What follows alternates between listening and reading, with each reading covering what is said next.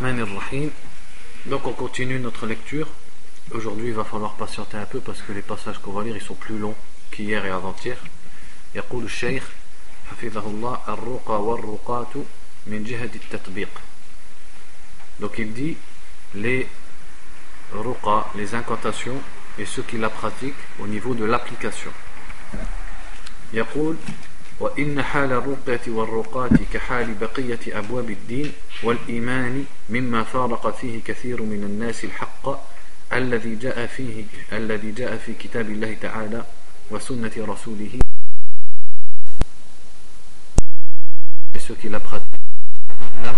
comme tous les autres domaines de la religion c'est un domaine dans lequel beaucoup de gens se sont égarés de ce qui est, ce qui est dans le Coran dans la sunna du prophète sallallahu alayhi wa sallam et dans la voie des compagnons du prophète. Donc ils se sont égarés du droit chemin et ils ont innové. Et ils se sont égarés de ce qui est venu dans la révélation. Jusqu'à ce qu'ils aient suivi leur passion, ils aient innové et ils n'ont pas suivi ce qui est dans la révélation et dans la voie des sahaba. بل إن الأمر في الرقى والرقات ربما يزيد في ذلك على غيره من أبواب الدين والإيمان لما فيه من ألوان الفتن والمكاسب العاجلة وحظوظ النفس مع ما يكون فيه المرء من حال الضعف زمن المرض والبلاء مما يحمله على التعلق بكل ما يظنه أو يوصف له بأنه الشفاء ورفع البلاء وقد يكون فيه العطب والهلاك في الدنيا والآخرة. Il dit peut-être même que le sujet de la ruqya et de ceux qui la pratiquent, c'est encore pire que les autres domaines de la religion dans, la façon dont les gens se sont égarés. Il dit parce que ce domaine contient plusieurs sortes différentes de fitan, c'est-à-dire de troubles et de tentations. Il contient le fait d'acquérir vite fait de l'argent. Il contient le fait que l'âme est satisfaite et l'âme a une part. On appelle ça nafs. C'est-à-dire dans la ruqya, la personne va trouver des choses qui, qui satisfassent son âme par exemple l'orgueil, la réputation, etc. Et aussi le fait que le patient, le malade, il est dans un état de faiblesse au moment où il se présente. Et donc il, est amené à s'accrocher à tout ce qu'il peut penser être une guérison. Et tout ce qu'il peut penser être quelque chose qui va écarter son épreuve. Alors que ça peut au contraire comporter le malheur ici-bas et dans l'au-delà. Donc en fait ce que Shir dit ici, c'est que euh, le, sujet de la ruqya, comme les autres sujets de la religion, il est touché par l'égarement des gens, l'ignorance, l'innovation. Et peut-être même que ce sujet, il est pire que les autres. Pourquoi? Parce qu'il contient tout un tas de tentations et de troubles qui amènent justement les gens à s'égarer. Comme le fait que c'est un moyen d'acquérir des biens, d'acquérir la réputation, etc. Le fait de pouvoir profiter des gens parce qu'ils sont dans une situation de faiblesse quand ils viennent se présenter et d'autres causes. والحق أن هذا الأمر على ما استقر عليه حال الرقاة اليوم من فتح عيادات ودور للرقية وتخصيص أوقات ومواعيد وساعات خاصة للرجال وأخرى للنساء واجتماع النساء في ساعتهن حتى تغص بهن الأماكن والدور وتزدحم جماعات المرضى والمتمارضين على تلك العيادات الأمر الذي حمل وأعان الرقاة على التفرغ والاحتراف والامتهان لهذا الأمر. لما صاحبه من التكسب سواء بأخذ الأموال على مجرد القراءة أم بما كان بسبب بيع المياه والزيوت وعسل النحل وغيرها مما سبق لهم القراءة عليه فاستغنوا بذلك عن الوظائف والأعمال الأخرى. أقول إن هذا الواقع قد فتح أو كان سببا وبابا عظيما من أبواب الشر والفساد والفتنة التي أفسدت العقائد والأديان Donc le cher dit la situation de ceux qui pratiquent la ruqya et de la ruqya elle-même à notre époque comme le fait que donc là il a cité plein de choses comme le fait que on ouvre des heures de visite et des endroits spécialement réservés à la ruqya, avec des heures et des rendez-vous. Des heures pour les hommes, des heures pour les femmes. Le fait que les femmes, elles viennent et elles soient toutes, hein, elles soient, l'endroit est trop petit pour elles. Il y a une foule de femmes à, l'heure du rendez-vous des femmes. Et les malades ou ceux qui sont semblants ou qui croient être malades, ils sont en foule et ils sont tous serrés les uns contre les autres tellement il y a du monde. Tout ça, ça a aidé notamment les, ceux qui pratiquent la ruqya à se libérer des, des différentes professions qu'on peut pratiquer pour en faire une profession. C'est-à-dire ils ont fait, tout ça, ça a aidé à ce qu'ils en fassent leur profession et ils n'ont pas besoin des professions habituelles. Parce que par exemple, ils vont prendre de l'argent sur le simple fait de lire, ou alors ils vont en rajouter en, en vendant de l'eau ou des huiles ou du miel sur lequel ils ont lu auparavant. Et dit tout ça, tout ce waqi', c'est-à-dire tout ce que vivent les musulmans, toute cette réalité est une grande porte parmi les portes du mal, de la corruption et de la fitna qui a corrompu les croyances et la religion des gens. Et qui a corrompu également la vie des gens et leur vie d'ici-bas et leur corps et leur santé. Donc Shir dit, toute la situation, cette situation qu'on voit chez ceux qui pratiquent la ruqya, le fait qu'ils en fassent une profession et qu'ils se vouent complètement à cette activité comme une profession, comme un médecin, ils mettent des rendez-vous, des heures pour les hommes, des heures pour les femmes, et les patients qui viennent en foule à, sa porte, etc., etc. Le fait qu'il vende ensuite des produits sur lesquels il a lu, ou alors soi-disant il a lu, tout ça, c'est une grande porte de fitna qui a été ouverte pour la religion et aussi pour les choses, les affaires mondaines des gens.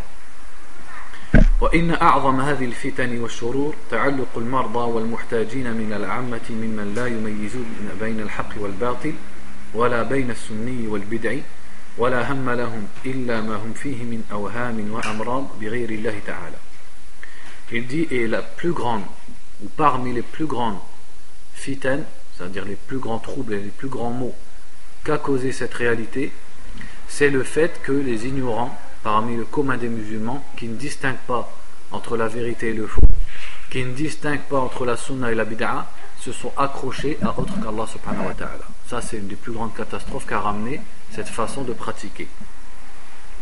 خاصة في من يكثر الزحام عليه من الرقاة مع مدح الناس له وانتفاع بعضهم أو حصول منفعة للبعض وقت القراءة عليهم فيظن أنها بسبب القراءة والحقيقة أنها مما قدرها الله تعالى لهم في هذا الوقت مما أدى إلى الغلو في ذلك القارئ ولربما عاد الشر والفساد على القارئ نفسه Donc il dit surtout ceux vers qui les gens s'affoulent parmi les ruqat, parmi ceux qui pratiquent la ruqya.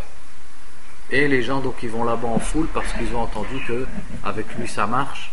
Et des fois il arrive que il leur arrive un bien au moment où ils vont le visiter, mais c'est simplement un bien qu'Allah a destiné à ce moment-là. Il n'a pas de rapport avec ce raqi. Et eux ils croient que c'est un rapport avec ce raqi.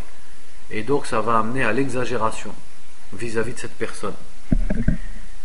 ولربما عاد الشر والفساد على القارئ نفسه إذا رأى ازدحام الناس عليه وسمع عن اتفاع البعض بعد زيارته له أو بما يتلفظ به بعض الجن والشياطين على لسان من به مس أو صرع فيعلن خوفه وفزعه من هذا القارئ صادقا أو كاذبا Ensuite, le mal il peut également se retourner sur ce qari, sur ce euh, raqi, pardon.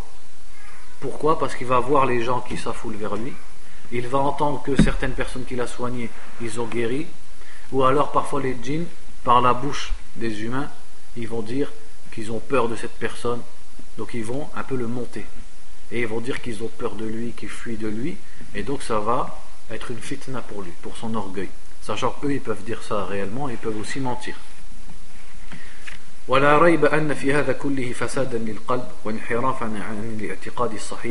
وسببا للافتتان وحصول العجب في نفسه أو من قبل غيره وهذا باب هلاك وفساد Il dit il n'y a aucun doute que tout ça, ça va corrompre son cœur et ça va le dévier de la bonne croyance et ça va être une cause pour qu'il soit tenté et pour qu'il soit imbu de lui-même. Et ça c'est la perdition. والأصل في شرع الله سد الذرائع ودرء المفاسد وتقديمها على جلب المنافع وإن كانت متحققة Il dit, et la base, dans la religion d'Allah, c'est de, de fermer la porte au mal. C'est-à-dire de toujours prendre des précautions et de repousser le mal. donc c'est pas seulement repousser le mal en lui-même, mais même de fermer les portes qui pourraient amener un mal par la suite. Et ceci, le fait de repousser le mal, c'est en priorité, c'est prioritaire au fait de ramener un bien et ramener un bénéfice ou un avantage. C'est-à-dire repousser le mal dans l'islam, c'est plus important que essayer de faire du bien. Même si ce bien il est assuré. C'est-à-dire même si ce bien c'est quelque chose dont on sait pertinemment qu'il va arriver et qu'on peut le faire. Alors Shir dit, qu'en est-il quand c'est un bien qui est seulement possible Mavnoun, c'est-à-dire peut-être il sera fait. Alors là c'est encore pire. Il faut encore plus mettre en priorité le fait de repousser le mal. ولله در عمر بن الخطاب رضي الله عنه حينما قال لأبي ذر رضي الله عنه لما رأى جماعة من أتباعه أما علمت أنها فتنة للمتبوع ومذلة للتابع Et il rapporte cette parole de Omar ibn al-Khattab quand il a vu Abu Dhar, qui avait des gens autour de lui qui le suivaient, et il lui a dit Ne sais-tu pas que ceci est une fitna pour celui qui est suivi C'est-à-dire, c'est une tentation, c'est un trouble pour celui qui est suivi, et c'est une humiliation pour celui qui le suit. وهنا والله نقول إنها فتنة للقارئ الراقي وفساد اعتقاد ومنافاة كامل التوحيد في المرقي. Et il dit donc Quant à notre situation, le cher dit Nous disons par Allah subhanahu wa ta'ala que c'est une fitna pour celui qui récite, pour celui qui pratique la ruqya, et c'est un manque de tawhid, et c'est-à-dire c'est une contradiction avec le tawhid et la croyance en ce qui concerne le patient.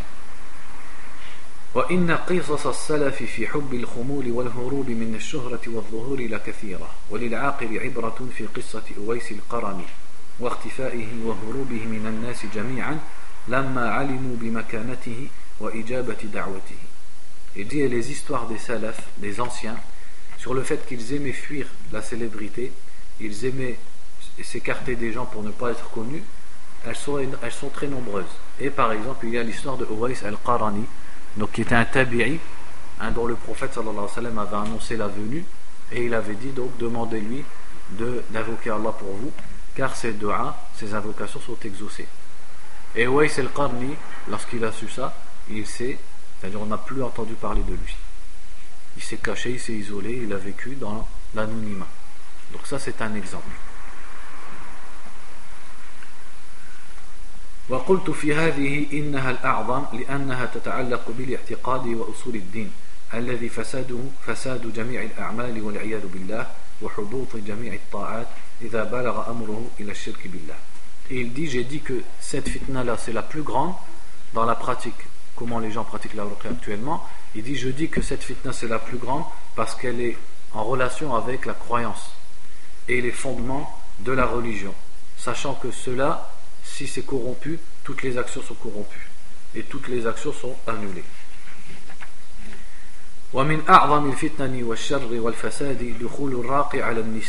وإن كن جماعة في غرفة فضلا عن الخلوة.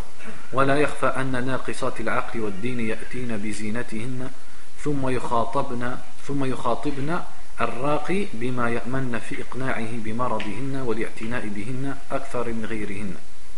ويتمايلن في القول والخطاب بغية حصول المأمول مع استحضار الأصل في النفس البشرية وتزيين الشياطين مع ما يصاحبه غالبا من قبل غالب الرقاة من وضع اليد والملامسة لجسد المرأة بغية بلوغ المنتهى في التأثير بزعمهم أو تحديد مكان الجن والضغط والتضييق عليه بهدف إخراجه منها Il dit aussi, parmi les grandes fitnas, les grands troubles, les, grandes, les grands malheurs qu'a causé cette réalité, c'est le fait que ceux qui pratiquent la ruqya fréquentent les femmes et rentrent auprès des femmes. Et Shir dit même si elles sont en groupe, le fait qu'ils soient avec elles dans une salle, même si elles sont en groupe, c'est une fitna. Et qu'en est-il s'ils s'isolent avec elles? Et il dit il n'y a aucun doute que celles qui sont réduites dans leur raison et leur religion, c'est-à-dire les femmes, elles viennent avec leur parure. Et ensuite elles parlent au raqi, à celui qui pratique la ruqya, pour essayer de le convaincre qu'elles sont malades et pour essayer de le convaincre qu'il faut prendre soin d'elles plus que les autres et aussi dans leurs paroles, elles vont, hein, comment, elles vont parler doucement, elles vont pencher, elles vont dans leurs paroles, elles vont lui parler doucement, etc. Tout ça pour essayer d'atteindre leur but, sachant que il y a la nature humaine qui est là et il y a également le shaitan qui est là. Ensuite, il dit, en plus de ça, la plupart de ceux qui font la ruqya, qu'est-ce qu'ils font? C'est qu'ils posent la main sur la femme en disant que c'est pour euh, avoir plus d'effet, ou alors pour déterminer où se trouve le djinn, ou alors pour lui faire pression pour qu'il sorte. Donc tout ça, c'est une fitna. Et entre parenthèses, c'est ce qu'on voit autour de nous. Si vous connaissez des gens qui font ruqya, demandez-leur tous les problèmes qu'ils ont avec les femmes. C'est que des problèmes. Parce qu'après, les femmes, elles les appellent. Un ou soi-disant, c'est pour le djinn, mais en vérité, c'est pour se marier ou pour avoir un rendez-vous, sachant que lui est déjà marié, etc. etc. C'est que des problèmes. Et ça, on l'a vu. Ça, c'est la réalité qui le dit. ولا يتردد عاقل مريد للخير والنجاة والسلامة في خطورة هذا الباب. Il dit toute personne dotée d'intelligence qui veut le bien, qui veut être préservé, il ne doute pas sur la, la dangerosité de ce domaine. كيف وقد قال رسول الله صلى الله عليه وسلم ما تركت بعد فتنة أضر على الرجال من النساء sachant que le prophète a dit sallallahu alayhi wa sallam je n'ai pas laissé après moi une fitna plus nuisible pour les hommes que les femmes وقال أيضا عليه الصلاة والسلام اتقوا الدنيا واتقوا النساء فإن أول فتنة بني إسرائيل كانت في النساء il a dit également craignez les femmes c'est-à-dire faites attention aux femmes et faites attention à la vie d'ici-bas car la première fitna qui a touché les enfants d'Israël était les femmes.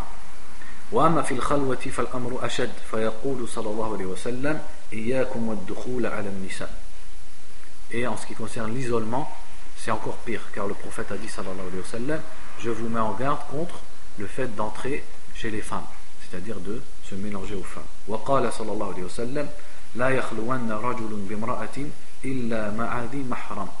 Et il a dit, sallallahu alayhi wa sallam, qu'un homme ne s'isole pas avec une femme, sauf en compagnie d'un mahram, c'est-à-dire d'un proche de cette femme avec qui elle n'a pas le droit de se marier. ومن أعظم الفتن والمفاسد ما تقرر عند العامة والدهماء أن ما استقر عليه أمر الرقى هو المشروع وهي سنة رسول الله صلى الله عليه وسلم وهديه أعني الدور والتفرغ وكيفية القراءة الجماعية للرجال فضلا عن النساء donc il dit également parmi les grands mal, euh, parmi les grands mots, pardon, les grandes fitaines qu'ont causé tout ça, c'est le fait que l'amma, le commun des musulmans, pense que ce que pratiquent les ruqat, c'est ça la voix du prophète sallallahu alayhi wa sallam. Ils le prennent comme quelque chose de la religion. Shirdi, c'est-à-dire par exemple le fait qu'ils ouvrent des centres exprès pour ça, et les façons dont ils lisent, notamment la lecture en groupe, le fait qu'ils vont lire sur tout un groupe de personnes, pour les femmes, pour les hommes ou encore pire pour les femmes. الأمر الذي رافقه هجر الناس للسنة في الرقية ومخالفة ما كان عليه الصدر الأول. Donc tout ça, ça a fait que les gens ont délaissé la vraie sunna, c'est-à-dire la sunna du prophète sallallahu alayhi wa sallam dans le domaine de la ruqya et ce que pratiquaient les salafs. فما أحدث الناس شيئا إلا وتركت سنة ثابتة فما هم العامة فما هم فما هم فها هم العامة ما إن يصاب بشيء إلا فزعوا بحثا عن راق له أثر واضح وعيادة معروفة لا هم يمارسون القراءة بأنفسهم على أنفسهم ولا يستعينون بأهل الصلاح والتقوى ممن لا عيادة لهم ولم يتفرغوا للرقية ولم يشتهروا بها Donc il dit à chaque fois que les gens vont délaisser une sunna, il y a quelque chose, quelque chose qui va venir à la place comme innovation. Donc là c'est le cas. Le fait que ceux qui pratiquent la ruqya ils répandent ces pratiques qui n'ont pas de base dans l'islam, ça fait que les gens s'attachent à ces pratiques et croient que c'est ça la religion. Mais la vraie pratique, ils l'ont délaissée. Par exemple, le shir dit les gens ils ne lisent plus sur eux-mêmes. Ils ne font pas l'effort de prendre le Coran et de réciter le Coran ou les afkar sur leur propre personne. Alors que la base c'est d'essayer ça. Ou alors ils ne se tournent pas, ils se tournent pas vers les gens pieux. Dès qu'ils ont une maladie, dès qu'ils ont un problème, ils cherchent le raqi qui est connu, qui a des visites, etc. etc. Au lieu de se tourner d'abord vers quelqu'un de pieux, même s'il n'est pas connu pour la ruqya ou pour les visites. ثم إن في هذا الذي استقر عليه الأمر اليوم مخالفة لما كان عليه الصحابة ومن تبعهم بإحسان من العلماء وأهل الفضل في القرون الأولى ولو كان خيرا لسبقونا إليه Il dit ce que les gens pratiquent maintenant est en contradiction avec ce que pratiquaient les Sahaba et ceux qui les, ont, qui les ont suivis parmi les savants et les gens de mérite dans les premiers siècles. Et si tout ça, tout ce que les gens font maintenant, si c'était un bien, eh bien ces premiers musulmans nous auraient précédés dans ce bien et ils l'auraient fait avant nous. Et tout le bien est dans le fait de suivre ceux qui nous ont précédés. وفي الإحسان إلى خلق الله تعالى والسعي في نفع الناس وبذل النصيحة لهم بلا مقابل بل ابتغاء الأجر والثواب من الله تعالى مما يكون أحرى في حصول المأمول واستجابة الله تعالى لما فيه من إخلاص العمل لله لا طلبا لسمعة ولا شهرة ولا مال ولا كسب Donc il dit tout le bien est dans le fait de suivre ceux qui nous ont précédés et dans le fait de faire du bien aux gens. Et de le faire sincèrement, pas pour gagner de l'argent ou pour avoir une réputation, mais simplement, sincèrement, pour espérer que la personne guérisse.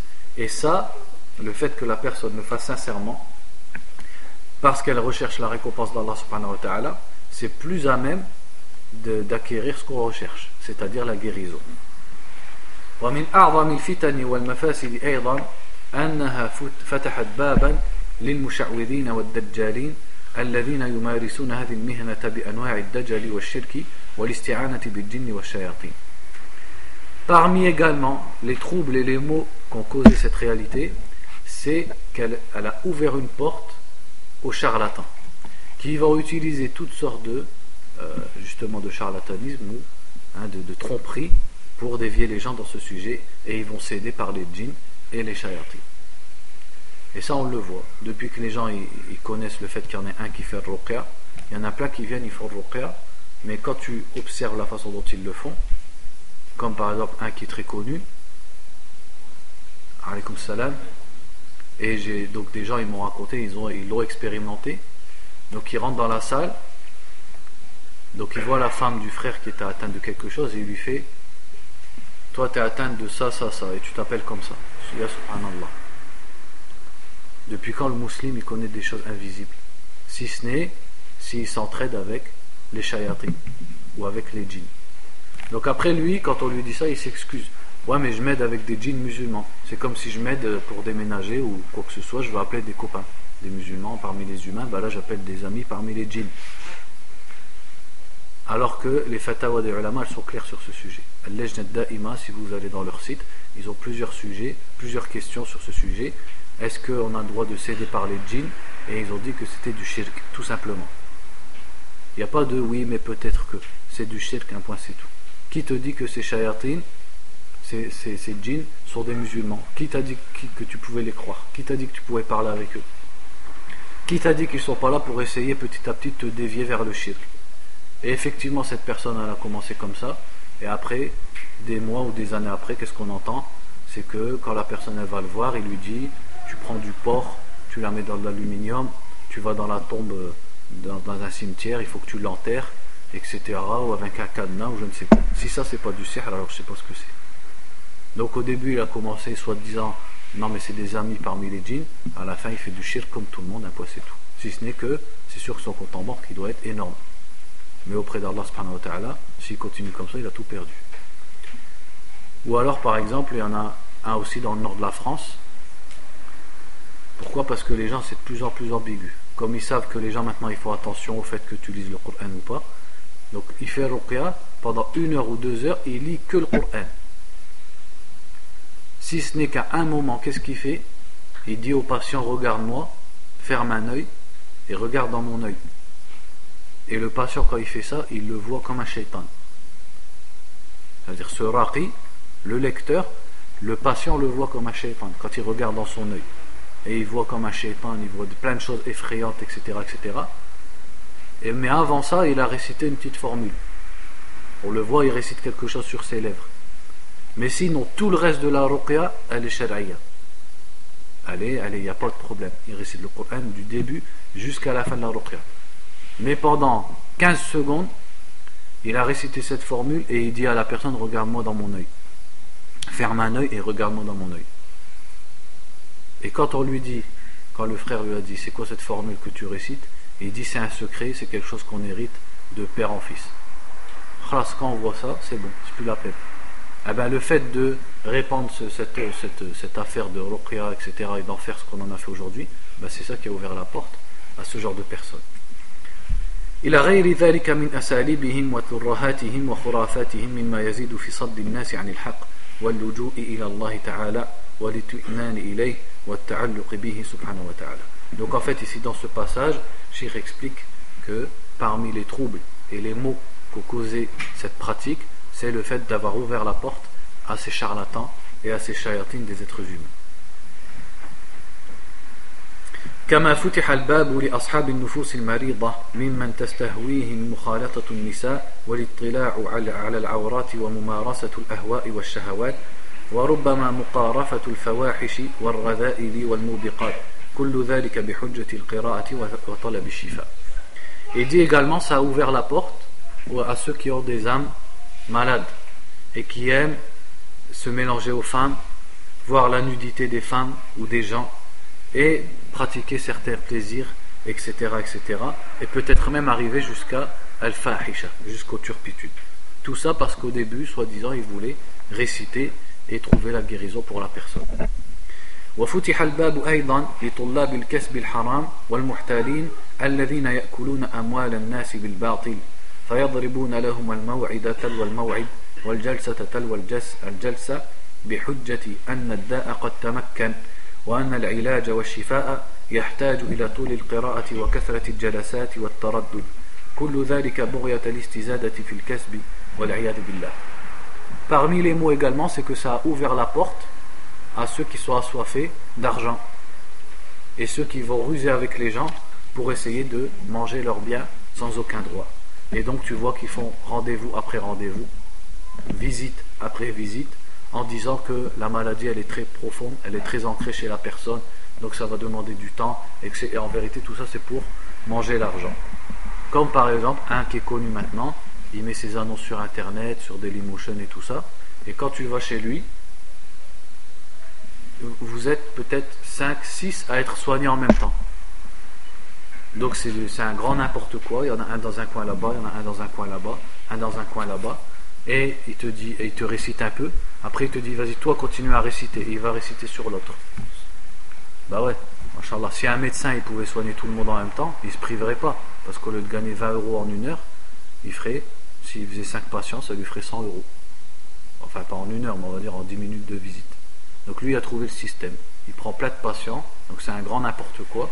Il a à peine compris ou calculé entre guillemets ce qu'ils lui ont dit sur leur mal.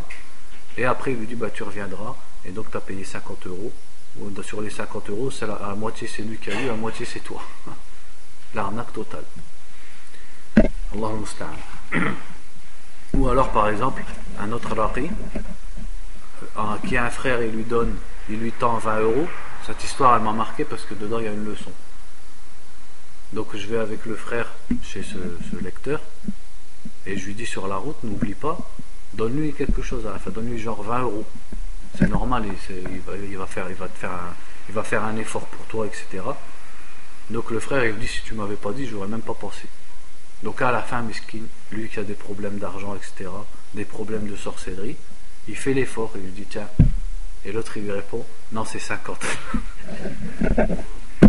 Voilà, voilà la porte que ça a ouvert. Imaginez-vous 50 euros pour une heure de ruqya. Donc à 5 ruqya par jour, ça fait 400 euros la journée. Pas la peine de faire d'école d'ingénieur ou d'école de médecine. On a trouvé le business. هذه هي أهم المفاسد التي تعاني منها المجتمعات وتعايش مرارتها ولا أظن أن أحدا ينكر شيئا من ذلك ففسادها وسوء آثارها عظيم وكثير مع أن الواحدة منها تكفي في كشف وجه الشر والفساد فيها ومنها Donc le shir dit toutes ces mafasid, toutes ces, tous ces maux, toutes ces catastrophes qui ont découlé, toutes ces mauvaises conséquences, ça, ça a corrompu, ça a touché les sociétés et la vie des gens. Et il dit, je ne pense pas qu'il y ait une seule personne qui puisse renier ce qu'on est en train de dire. Il dit donc, le, malheur causé et la corruption causée par tout ça, ça suffit pour montrer que c'est un mal. La conséquence de tout ça, tous ces maux qui en ont découlé, ça suffit pour montrer que ce genre de pratique et cette habitude que les gens ont pris, c'est pas un bien.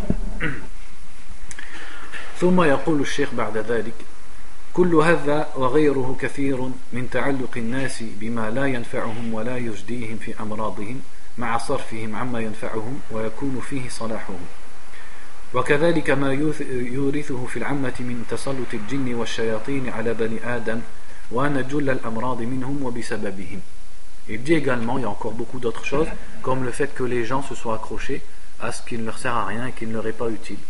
Et ils se sont détournés de ce qui leur est vraiment utile et ce dans quoi il y a le, la vertu et le bien pour eux. Il dit en plus, ça a fait hériter chez les gens cette idée que toutes leurs maladies elles viennent des shayatines. Et donc ça a fait que les shayatines ont pris le dessus sur les êtres humains.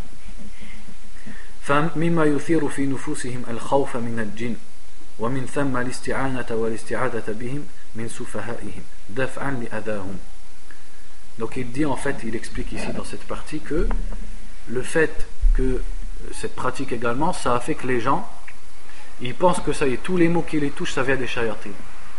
Donc au, à la fin, à quoi ça les amène Ça les amène à grandir la situation, la place des shayatines et à avoir peur d'eux. Et ça peut jusqu'à aller jusqu'à ce qu'eux-mêmes recherchent l'aide et la protection auprès des shayatines. Et ça, on le voit. Billah alaykum, vous devez certainement connaître, tout le monde connaît au moins un ou deux frères qui font la ruqya, généralement. Si tu te mélanges avec lui pendant une semaine, pendant une semaine, t'entends parler de quoi? Du djinn et des sihr, du, du des djinns, hein, du ayn, tu deviens un parano. Et on le voit, ça devient des paranoïaques. Son oreille, elle lui gratte, ah, mon oreille me gratte, c'est un djinn qui est en train de me gratter. Euh, sa femme, elle a pas mis assez de sel dans le plat. Ah, ma femme, ça y est, c'est les chayatines, ils se vengent. Son enfant est malade, au lieu d'aller chez le médecin, ah, c'est les chayatines tout devient les shayatin. Donc au final, on, dirait que Dunya a été faite pour les shayatin, pour qu'ils s'amusent avec les êtres humains. Alors que l'être humain, il sait que s'il a confiance en Allah, et il fait l'asbab, les shayatin, ils n'ont pas de, hein, ils n'auront pas, inshallah, d'impact. Ou alors un impact minime. Mais eux, ils ont grossi l'impact des shayatin. Et quand tu leur grossis leur impact, eh ben, effectivement, après, ils auront de l'emprise sur toi. Donc le shir dit par la suite, « Al-amru alladhi yaziduhum safahan wa » كما قال الله تعالى وإنه كان رجال من الإنس يعوذون برجال من الجن فزادوهم رهقا Donc ça, ça a fait que les djinns, ils ont continué dans leurs bêtises et leurs transgressions. Comme Allah l'a dit dans la sourate al-Jinn, à propos des êtres humains qui recherchait protection au lieu de, de la rechercher auprès d'Allah, il la recherché auprès des djinns. Donc le verset dit Et il se trouvait parmi euh, il se trouvait des hommes parmi les humains qui cherchaient protection auprès des hommes parmi les djinns, et ça n'a fait qu'augmenter leur transgression. Fazaduhum rahaqa. Ici, cette phrase, on peut l'interpréter de deux façons. Ils, ont augmenté leur rahaq. En fait, tu peux l'interpréter les djinns ont, augmenté les hommes dans leur faiblesse, puisque quand les hommes se sont tournés vers les djinns, eh ben les hommes ils ont été encore plus faibles et plus rabaissés.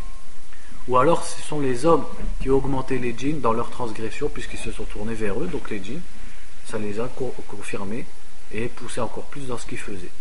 Les deux ils sont, ils rentrent dans, ils sont, ils sont possibles dans le verset.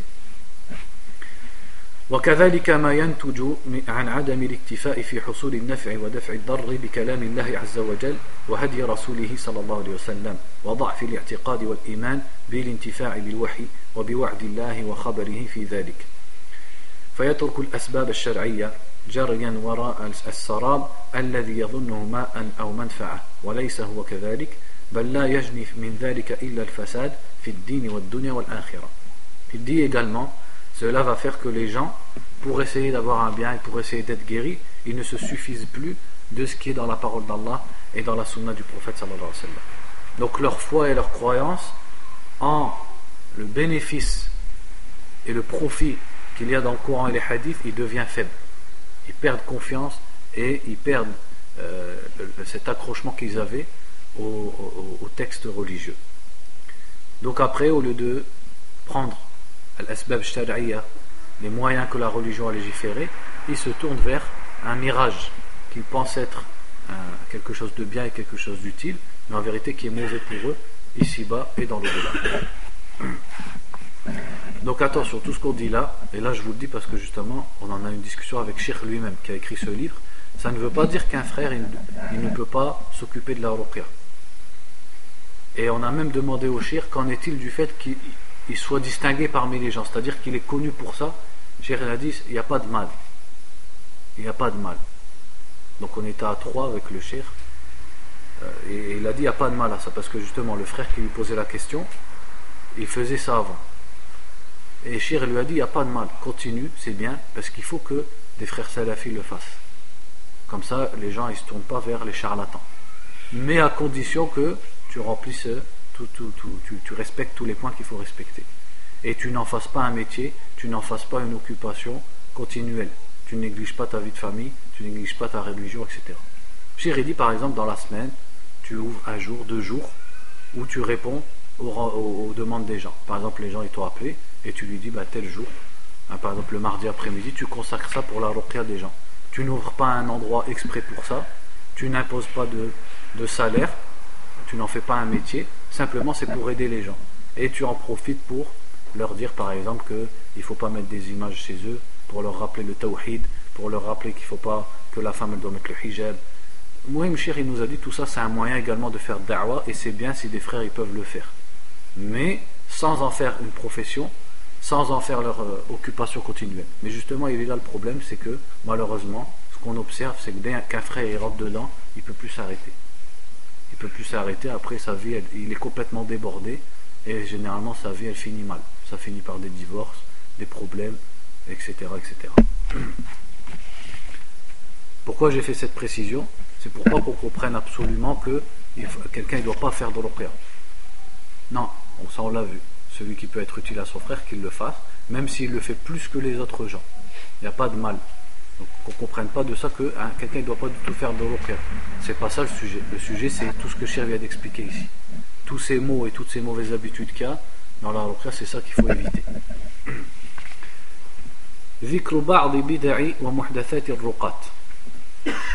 Donc le Cheikh à la fin, il a cité certaines innovations des ruqat. Donc là, je ne vais pas vous lire l'arabe parce que sinon on ne va pas finir. Je vais essayer de survoler un peu le livre et euh, de vous dire à peu près dans chaque point ce qu'il a dit. Donc premièrement, parmi les innovations de, des ruqat que le Cheikh a cité ici, c'est le fait de trop s'élargir et trop se diversifier dans les rendez-vous, etc. etc. Hein, à tel point que la personne elle donne des rendez-vous, elle donne des tickets d'entrée elle donne des prix fixes, etc., etc. Il faut par exemple que tu viennes autant de rendez-vous, trois rendez-vous, pour euh, le, le, soin il va durer, le, comment on appelle pas, le soin, mais le traitement va durer autant de temps, avec tant de visites, et le médicament il faut que tu l'utilises de telle façon, avec à tel moment, dans telle situation, etc., etc. Et après il lui donne par exemple de l'eau, du miel, tout des choses, des herbes, des huiles d'une façon très précise, en délimitant à quelle heure il doit le prendre, etc. Ou alors il donne des programmes sur la lecture, etc., selon les maladies, tout ça, il dit ça rentre dans les innovations. Ensuite, il dit le fait aussi de lire al-qira al-jama'iyya ou al-ruqya al-jama'iyya. C'est-à-dire une personne, elle réunit des dizaines, peut-être même des centaines de personnes, et elle lit sur elle en même temps. Et Shir dit, il y en a même, parce qu'ils savent pas bien lire le Coran, ils mettent une cassette. Donc là, carrément, ils se cassent plus la tête. Quoi. Et ils disent, parce que le fait que la récitation soit belle, ça joue dans l'effet que ça a sur les malades.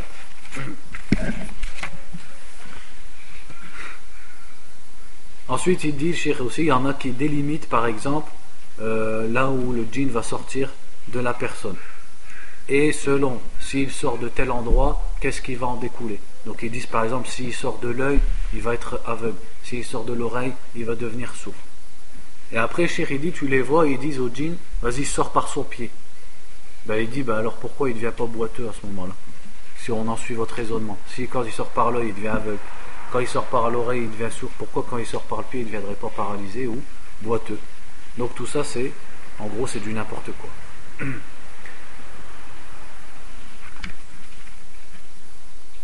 Ensuite, il dit il y en a également qui vont utiliser des produits chimiques ou des acides qui brûlent, hein, des acides très forts, que lui-même il ne voudrait pas pour lui-même. Ou des mélanges, comme certaines huiles, certaines euh, graines, certaines plantes, etc. Ou alors, encore pire, il va utiliser par exemple des dents d'animaux ou des peaux, ou alors des animaux, euh, comment on dit, empaillés, etc., etc. Et ils disent tout ça, ça rejette les shayatin. Hein, si tu mets ça dans la maison, si tu mets telle chose, ça, ça va aider à rejeter les shayatin. Également, ce que le shir a cité parmi les, innovations, c'est le fait de trop, que les gens élargissent trop, euh, vont, trop loin dans le dialogue avec les djinns. Donc il dit, tu vois qu'ils vont jusqu'à demander hein, sur des choses de l'invisible, et ils veulent des choses un peu, euh, hein, entre guillemets, croustillantes, l'atraf, ils aiment entendre des choses un peu croustillantes, ou alors ils leur demandent des choses sur eux-mêmes, etc., etc., et comment il faut pour toucher l'être humain, comment il faut pour sortir. Après, tu vois, il commence à le, à le, à le menacer. Il menace le djinn et il prend des pactes. Il prend un pacte avec lui. Je prends le pacte avec toi, que tu ne reviennes pas, etc. Et ils disent, ils appellent ça Ahdu al-Nabi Sulaiman.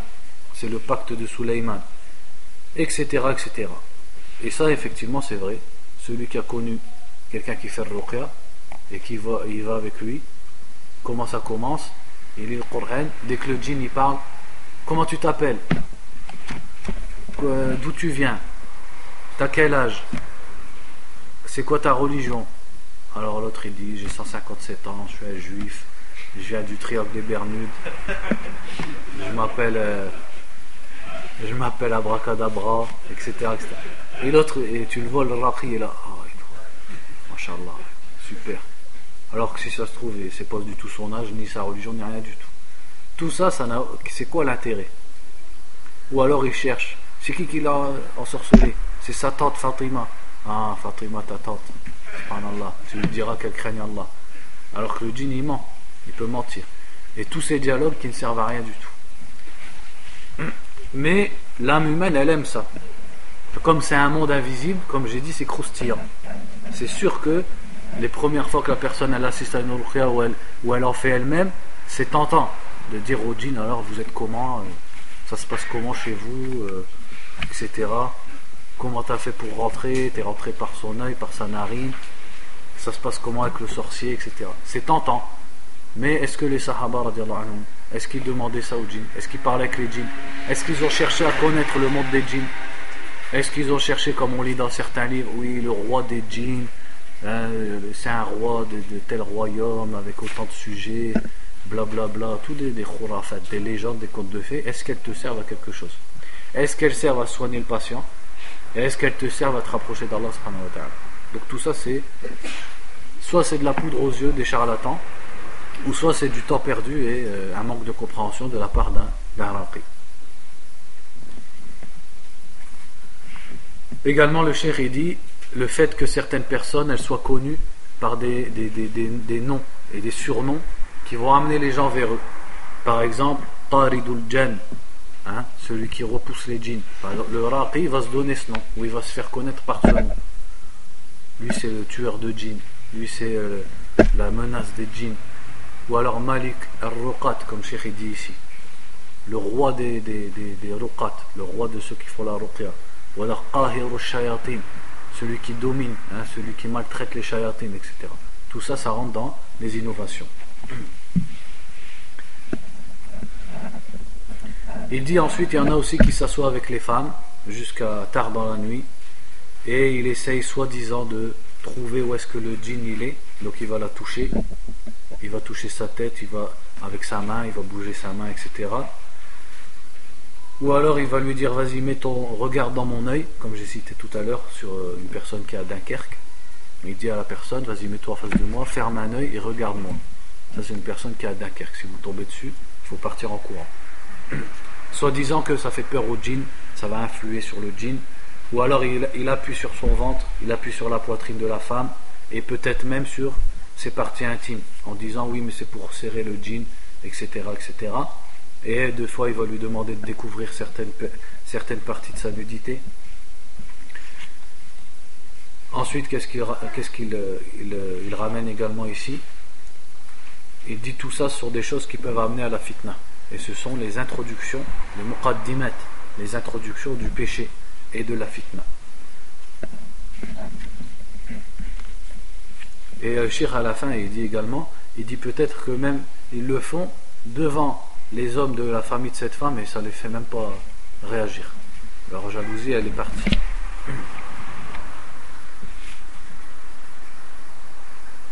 Il dit ensuite, il y en a également, qu'est-ce qu'ils font? C'est que ils essayent de rajouter encore de l'illusion au patient et lui faire encore plus imaginer qu'il est malade en lui faisant tomber dans les pommes. Par exemple, ils vont l'étrangler ou alors ils vont serrer euh, certains passages du sang pour qu'il perde connaissance.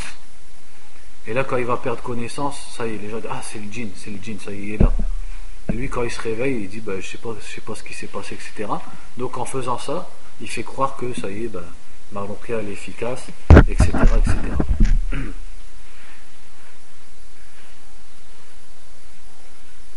Ensuite, Chéri dit donc ils ont plusieurs façons également qui vont rajouter du west-west à du west à ceux qui en ont déjà et de l'illusion à ceux qui se font déjà de l'illusion.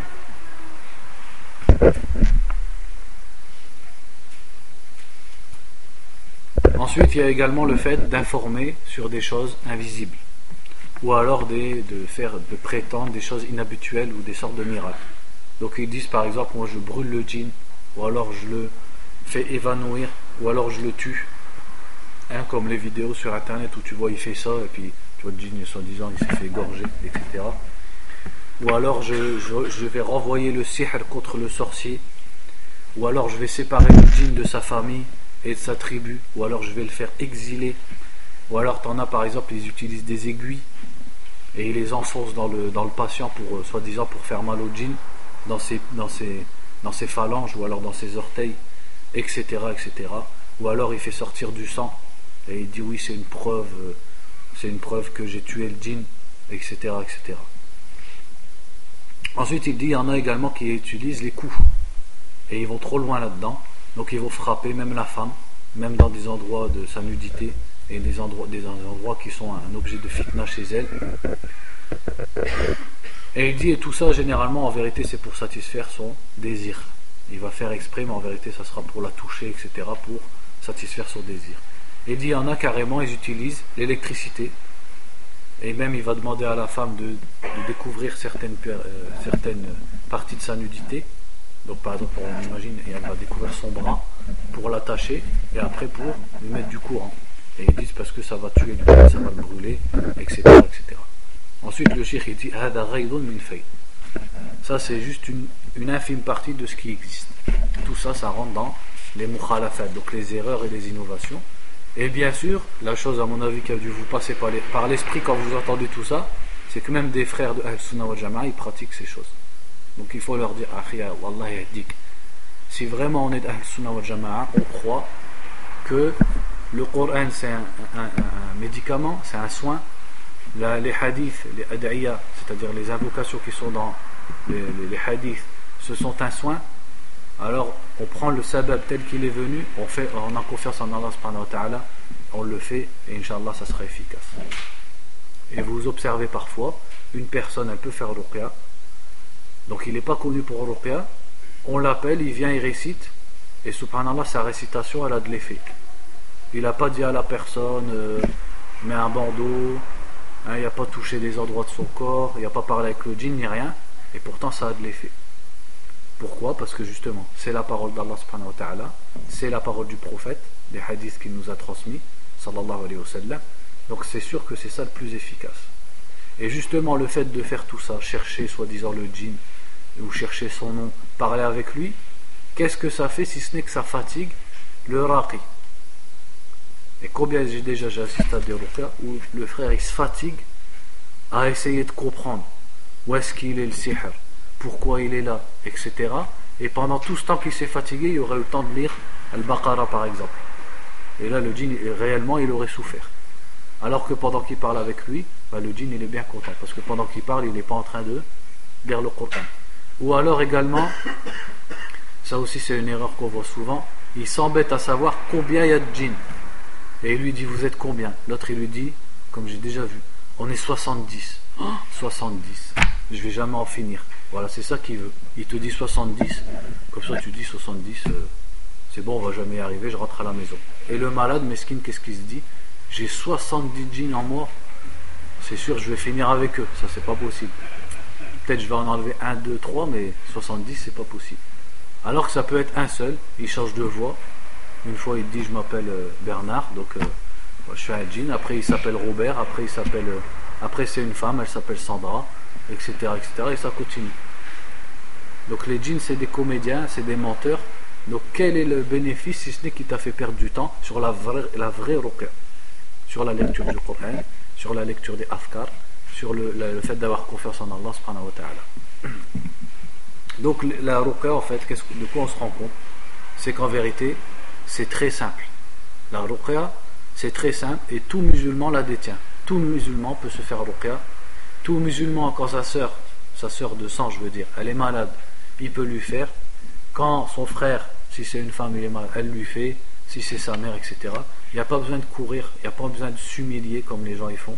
Tu les vois, ils se fatiguent, ils s'humilient à toujours demander, à supplier fais-moi ruqya, fais-moi ruqya, ou à demander des rendez-vous qui, qui seront dans six mois, à dépenser de l'argent, alors que la clé, Allah lui a donné.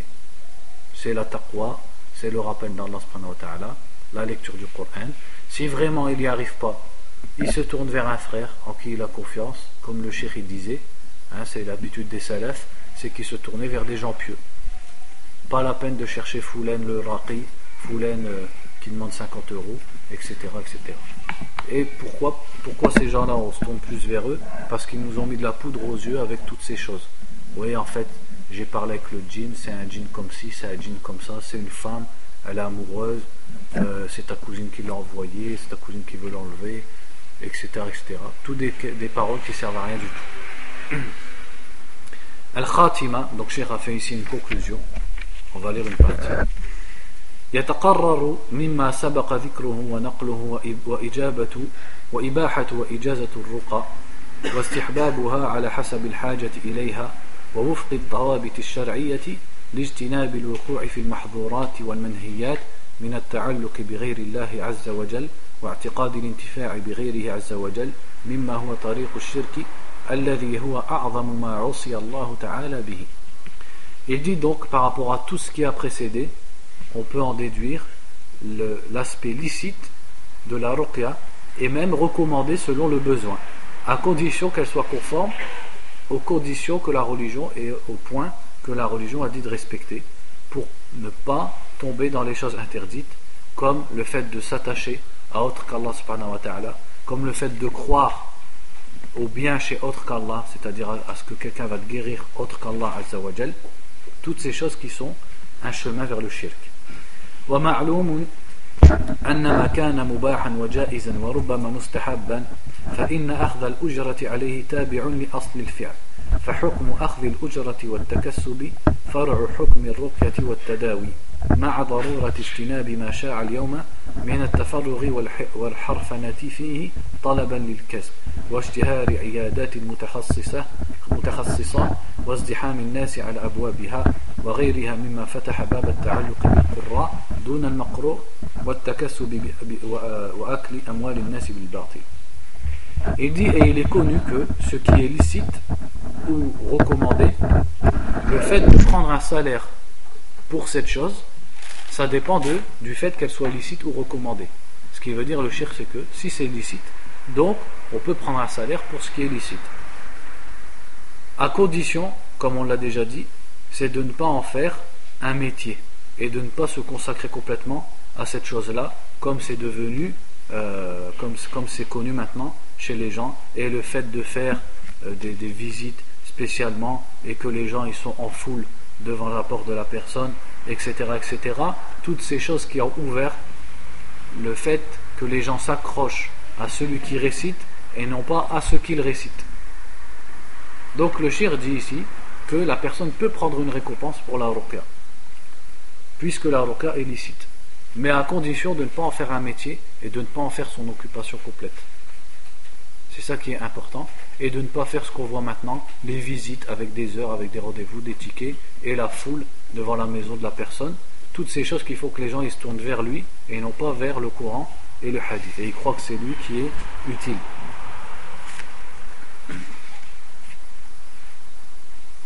علما بأن الأفضل والأولى عدم أخذ الأجرة على القراءة تحقيقا للإخلاص وتحريا لإجابة الدعاء وتحقيقا أيضا للنصح ونفع العباد ومن ثم الأجر والثواب من الله تعالى Il dit également il faut savoir que le mieux c'est de ne pas prendre de récompense pour ta lecture. Donc ils disent pas obligé, mais c'est mieux. Le mieux c'est de ne pas prendre de récompense pour ta lecture pour bien concrétiser la sincérité envers Allah subhanahu wa ta'ala et espérer que tes doigts, tes invocations soient exaucées, soient exaucées.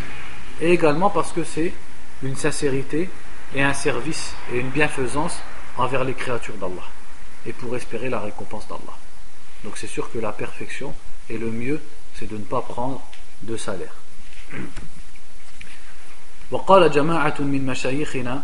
par contre là moi je fais une parenthèse sur ce sujet.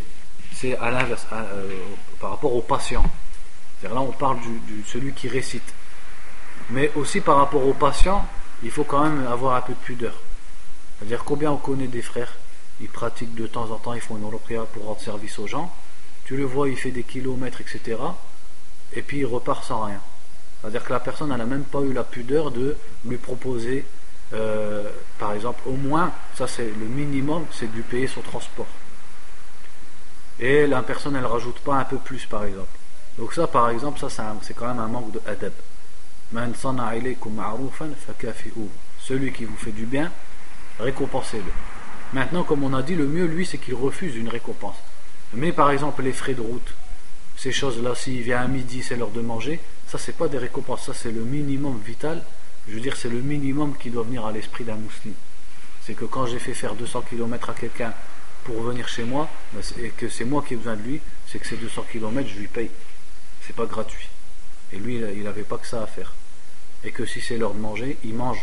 Ça, c'est des choses, malheureusement, je ne sais pas si on l'a pris parce qu'on vit ici, mais euh, qui se perdent chez les musulmans, alors que normalement, c'est des choses qui sont évidentes. On n'a même pas besoin de réfléchir là-dessus. وقال جماعة من مشايخنا بعدم جواز الأخذ إلا بعد حصول المعافاة والبرء من المرض وحصول الانتفاع وأما من أعطي بلا طلب ولا اشتراط فجائز له أن يأخذه Ensuite, le shir dit il y a beaucoup de nos mashayikh, donc le shir parle de lui-même, c'est-à-dire de ses mashayikh, qui ont dit qu'il n'est pas permis de prendre une récompense si ce n'est après qu'on ait vérifié la guérison. Donc on prend une récompense que s'il y a une guérison. Mais, que celui qui prend sans avoir mis ça comme condition, il peut le prendre. Donc c'est-à-dire que il peut dire à la personne si tu guéris, tu me donnes autant. Mais si la personne ne guérit pas, il prend rien. Par contre, si la personne lui donne d'elle-même, là il peut prendre.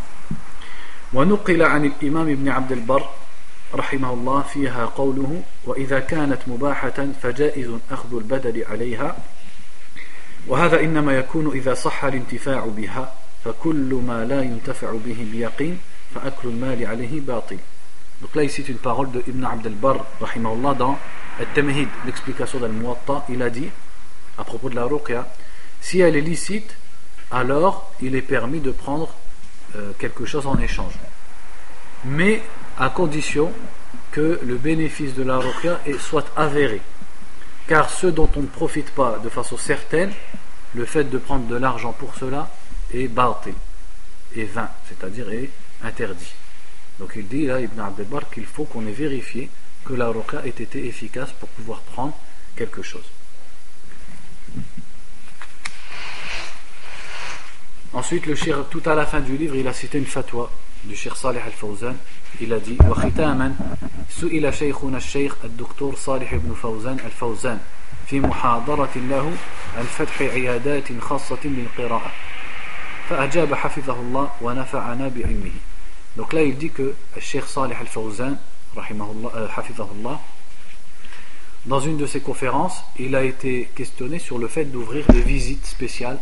pour la ruqya, etc. Donc il a répondu هذا لا يجوز لأنه يفتح بابا للفتنة وبابا لاحتيال المحتالين Il a dit ceci est interdit car ça ouvre une porte de fitna et une porte à ceux qui rusent.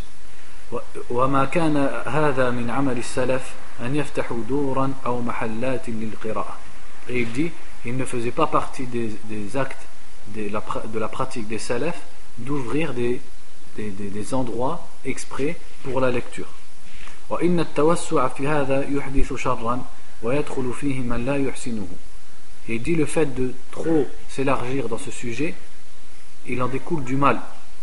Et des gens qui ne le pratiquent pas bien vont pouvoir pénétrer dans ce domaine. Et الناس يجرون وراء الطمع ويحبون جلب الناس إليهم ولو بعمل أشياء محرمة ومن ومن يأمن الناس.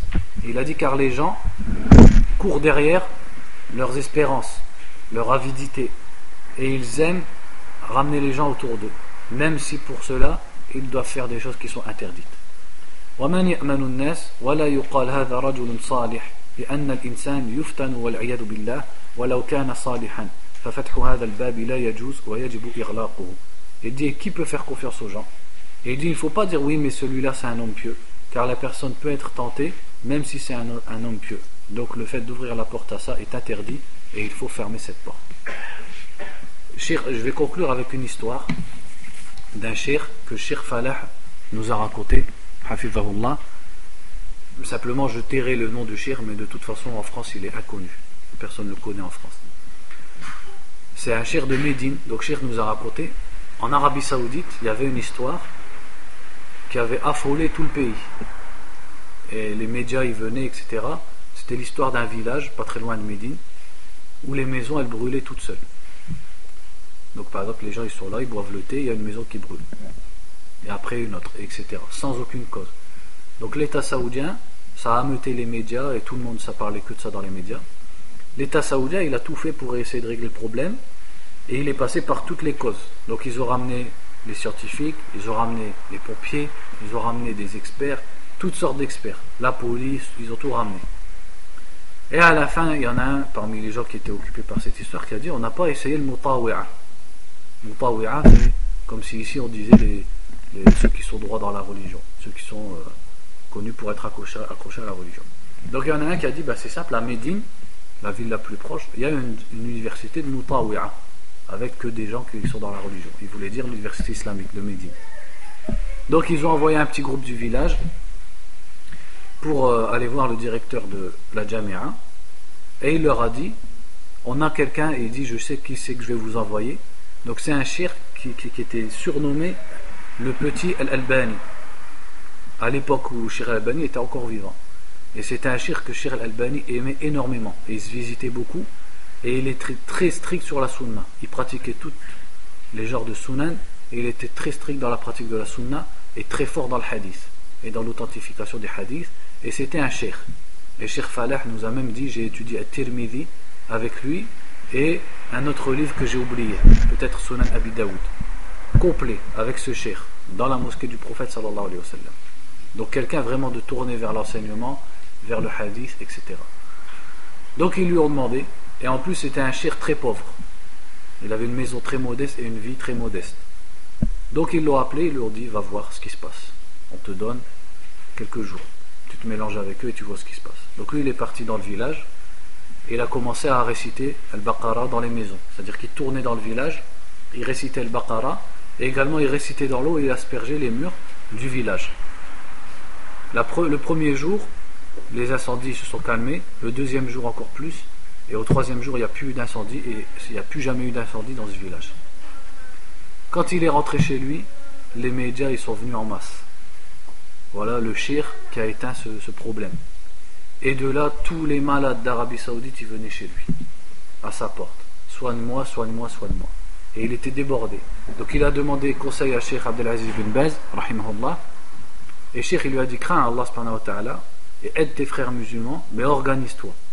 Consacre une période de ton temps précise à l'entraide, à l'aide des musulmans, de malades, et ne dépasse pas ça. De, sorte à ce qu'il ne délaisse pas l'enseignement du hadith, etc., etc. Donc il a commencé comme ça.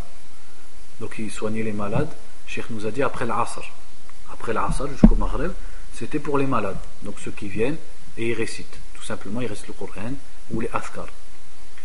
Après, comment ça a évolué? C'est qu'il y avait tellement de gens de toute l'Arabie Saoudite Et même des grands commerçants, ils ont commencé à être concernés. Et ils ont dit, ben voilà, on va acheter un terrain. Donc ils ont acheté un terrain et ils en ont fait un endroit spécial pour la. Donc ça s'est élargi. Donc le shir, il venait aux heures et les, patients en masse, ils venaient à cet endroit précis avec des rendez-vous, etc. Et les années sont passées, c'est devenu un, un, grand riche, il a acquis énormément d'argent et il a complètement délaissé le hadith, l'enseignement, les élèves, etc., etc. Il n'est plus professeur ni rien du tout. Il fait que ça. Et jusqu'à maintenant, à il fait ça. Et Sheikh Ibn Baz, il lui a dit par la suite, il lui a dit, crains Allah, il dit, c'est pas ça qu'on attendait de toi. C'est pas ça qu'on t'a dit. Ce qu'il lui avait dit, c'était quoi? C'est un bien, c'est une bonne porte. La ruqya, c'est une bonne porte. Tu, entraides, tu, aides les gens, par la permission d'Allah les guérissent, ça c'est un bien. Mais tu t'organises, tu en fais une partie de ton temps, sans innover, sans en rajouter, etc. Mais après ils en ont rajouté, et à la fin c'est devenu, il est devenu complètement donc meftoun par cette chose. Et Sheikh il se soit assis avec Sheikh Rabi' et Sheikh Rabi' il lui, disait, il lui faisait la leçon. Il disait regarde ce que, regarde ce que tu es devenu, crains Allah subhanahu wa ta'ala. Il est où le hadith, ils sont où les étudiants, etc. etc. Donc voilà, ça, sera pour le sujet. De toute façon, celui qui veut, euh, le livre il est disponible pour relire réellement les paroles du shir complète. Barakallahu fikum, wallahu a'lam. Wa sallallahu wa sallam ala nabiyyina Muhammad wa ala alihi wa sahbihi.